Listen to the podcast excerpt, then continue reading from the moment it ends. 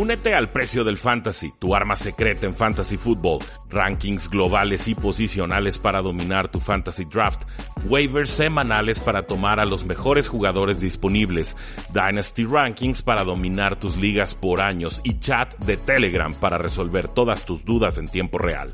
Visita stam.store diagonal precio NFL o da clic al link en este episodio para suscribirte.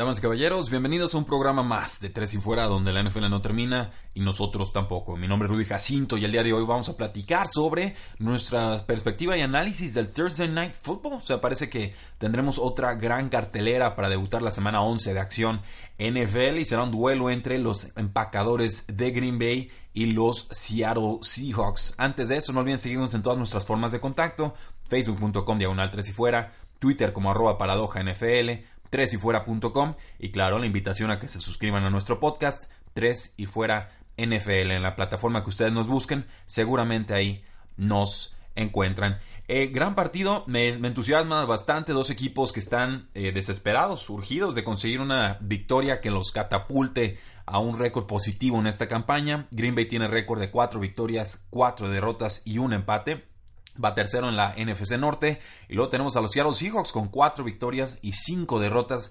segundos en la NFC eh, Oeste. Tenemos que los Seattle Seahawks son favoritos y locales por tres puntos. Y tiene sentido, creo que es un, es un partido cerrado, va a ser un partido eh, emocionante. Russell Wilson viene jugando bastante bien desde hace ya unas cuatro o cinco semanas y se enfrentan a una defensiva de los empacadores de Green Bay que ha permitido 31 puntos a Washington, 31 puntos a Detroit, 29 puntos a los Rams y 31 puntos a los Patriotas de Nueva Inglaterra. Lo que tienen en común estos cuatro juegos es que todos fueron de visitante. A eso le sumamos muchas lesiones que tiene el equipo, las del linebacker Nick Perry con lesión de rodilla, el cornerback Kevin King con lesión en el tendón de la corva, el strong safety Ken, eh, Bryce con lesión en el tobillo bueno, eh, nos queda claro que la secundaria queda bastante, bastante eh, mermada. Además, Russell Wilson es bueno lanzando pases o siendo efectivo cuando le lanzan blitzes, cuando le lanzan cargas extra.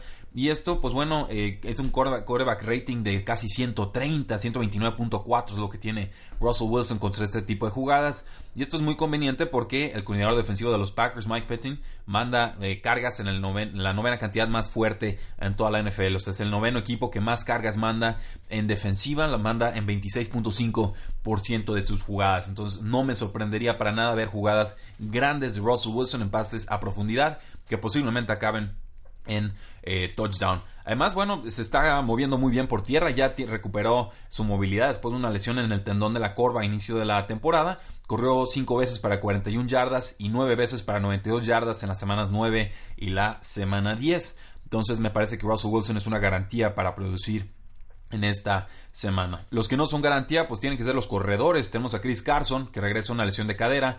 Tenemos a Rashad Penny, que brilló en la semana 10 por primera vez en la temporada. Tenemos a Mike Davis, que, pues bueno, también fue bastante efectivo en esta y otras semanas anteriores. Y eh, sabemos que el coordinador ofensivo Brian Schottenheimer favorece mucho el juego terrestre. Y creo que el guion de juego puede ser favorable para los Seahawks, sobre todo porque están de locales. Pero no sabría ni a quién tomar. Creo que va a estar muy bien repartido el, juego terrestre. En realidad, para efectos de fantasy fútbol, la recomendación es evítenlos a todos. Necesitamos más muestras, necesitamos más información para saber a quién jugar. Sobre todo porque no sabemos qué tan sano regresa Chris Carson y sobre todo porque es una semana corta eh, de recuperación. Entonces no, no va a tener esas dos semanas que normalmente necesitan los jugadores lesionados para regresar en plenitud. En cuanto a los targets que ha lanzado Russell Wilson de la semana 4 a la semana 10, 27 pases a Tyler Lockett y a Doug Baldwin, parejos en ese apartado. David Moore con 24, eh, perdón, eh, Davis, eh, Davis el corredor con 24, David Moore el tercer receptor con 23 y el ala cerrada Nick Vanette con 19. Los Packers tienen a un nuevo cornerback, a Bashad Breland, lo pusieron de cornerback slot, pegado a la línea de golpeo. Se lastimó la ingle en el partido pasado, no sé qué tan sano puede estar, porque Danny Mendola y Julian Edelman y Robert Woods le han hecho mucho daño a esa posición de, defensor slot de los empacadores de Green Bay. Creo que no le están lanzando muchos targets o no hay mucha producción ahorita de Doug Baldwin. Es un, un receptor número 3 para efectos de fantasy football, un flex. Lo mismo diría de Tyler Lockett, pero él sí ha sido más eficiente con sus oportunidades. En cuanto a Moore, pues bueno, es, sabemos que hay una métrica que se llama yardas aéreas. Yardas aéreas se refiere a todas las yardas que vuela el balón antes de llegarle a un receptor, atrape o no el balón y esto nos habla de las oportunidades que una ofensiva le está dando a un jugador y eh, cuando hay poca producción pero muchas yardas aéreas se puede pensar que las oportunidades son tales que vale la pena eh, creer en ese jugador y, entender que el diseño de la ofensiva le está permitiendo más de lo que en ese momento está consiguiendo. Entonces también hay posibilidad de que Moore con 145 yardas aéreas en, juegos, en sus últimos dos juegos, pues bueno, pueda producir más de las 32 yardas combinadas en 10 targets que ha recibido en las últimas eh, semanas. Entonces, si estamos desesperados, creo que David Moore también puede ser una adecuada opción como, eh, como receptor número 4, como un flex un poquito más eh, desesperado. del otro lado del balón, bueno, Aaron Rodgers tiene que ganar con su talento porque por esquema no, no le ayuda a Mike McCarthy, es una realidad. Eh, le tuvo que haber metido como 100 puntos a los Dolphins, se acabó en, poco, acabó en treinta y tantos, si recuerdo bien el, partido, pero eh, vamos, ha habido problemas, sobre todo decía no tanto en la secundaria, pero sí con el juego terrestre. Eh, Aaron Jones está ya consolidado como corredor número uno del equipo, está promediando 6.8 yardas por acarreo el líder de la NFL, eh, tiene un 8.1 yardas por acarreo en primeras eh, en, primeros downs, que es cuando los equipos en teoría están mejor equipados para detener el juego terrestre, cuando más creen que puedes eh, correr. Entonces, mientras más lo utilicen y sobre todo aprovechando la lesión del linebacker KJ Wright, una lesión de rodilla en el equipo de Seattle, creo que Aaron Jones será clave para que los Packers se mantengan pegados en este encuentro. Con Aaron Rodgers, pues bueno, ha producido, ha producido bien, no se ha despegado, digamos, de la competencia como nos suele tener acostumbrado y mucho de ello se debe a que no tiene eh, la química con sus receptores. Eh, no está Randall Cobb, no creo que vaya a jugar en este partido, llevar mucho rato lastimado ya, ni siquiera lo contemplo para, para, efectos de esta ofensiva. Ni se diga Jerónimo Allison ya puesto en reserva de lesionados. Entonces tenemos de confianza Devonte Adams que ha tenido 23 targets de la semana 8 a la semana 10. A Marquez Valdez Scantling, el novato, con 18 targets. A Aaron Jones también con 18 targets. Y 11, eh, para, 11 pases para Randall Cobb y Jimmy Graham. Eh, los receptores de perímetro le han podido hacer algo de daño a Seattle. Marvin Jones eh, de Detroit, 117 yardas, 2 touchdowns, semana 8. Terrell Williams y Mike Williams, pues le anotaron al cornerback de quinto año, Trey Flowers. Eh, Cooks también les hizo daño. Robert Woods, 89 yardas, también les hizo daño. Entonces, en largo creo que sí hay daño, en corto creo que no, no hay tanta efectividad. Devante Adams tendría que ser el gran favorecido en este encuentro. A Valdez Marquez Valdez Catlin lo han utilizado más como receptor slot, pegado a la línea de golpeo. Tiene 6.8 targets para 72.2 yardas y 2 touchdowns en sus últimos 5 juegos. Alguno de ellos no, era no estaba en la alineación eh, titular, entonces eh, tomen eso en cuenta. Tiene potencial de jugadas grandes. Hemos visto que Rodgers le conecta con él en pases en largos, pases a la banda. Y además, si lo utilizan en la posición de slot, pues hay también mayor volumen de pases o mayor probabilidad de que tenga mayor participación en esta ofensiva.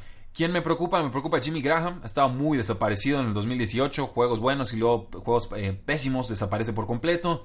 No tuvo nada en la semana 10. Literal, corrió apenas 21 rutas, jugó el 68% de los snaps, tuvo apenas un target, no tuvo una recepción hasta el cuarto cuarto. Entonces, ojo ahí. Los Seahawks han, se han enfrentado a alas cerradas eh, benévolas, no al mejor grupo de alas cerradas en la NFL, pero aún así han cedido, eh, cedieron a, a los Rams 5 recepciones, 40 yardas y 2 touchdowns en 5 targets a eh, lo que sería Tyler Higby y a lo que sería Gerald Everett, que son jugadores bastante capaces. Creo que Jimmy Graham podría asemejar una producción como es. Entonces, si estamos desesperados, jueguen a Jimmy Graham. No lo van a encontrar libre en sus ligas de, fantasy fútbol, seguramente, pero sí puede que algunos estuvieran dudando en jugarlo o no. Eh, yo lo jugaría. Creo que no hay muchas opciones en estos momentos. Voy a tomar a los Seahawks, creo que van a ganar por 3 o 4 puntos, creo que están encendidos, creo que están eh, motivados, importantísimo que saquen adelante este partido y creo más en general en Pete Carroll que, en Mike McCarthy, creo que eso es eh, factor y no estoy convencido de que los Packers sean un buen equipo esta temporada, es, una realidad, la defensiva es buena y mala por momentos es intermitente y en ofensiva vemos a Aaron Rodgers de repente frustrado, como que no logra mover las cadenas en terceras oportunidades, los he visto en muchas situaciones de tercera y largo. Entonces creo que la fórmula de los Seahawks debería de alcanzar para ganarle a los Packers este partido de Thursday Night Football que seguramente será de los mejores en la jornada. ¿Están de acuerdo o no están de acuerdo? Avísenos en todas nuestras formas de contacto. Ya saben que nos encanta saber de ustedes. Platíquenos de dónde nos escuchan, de qué país, de qué estado, de qué región. Eh, para nosotros es, es verdaderamente una dicha poder compartir esta afición a la NFL con todos ustedes. La NFL no termina y nosotros tampoco. Tres y fuera.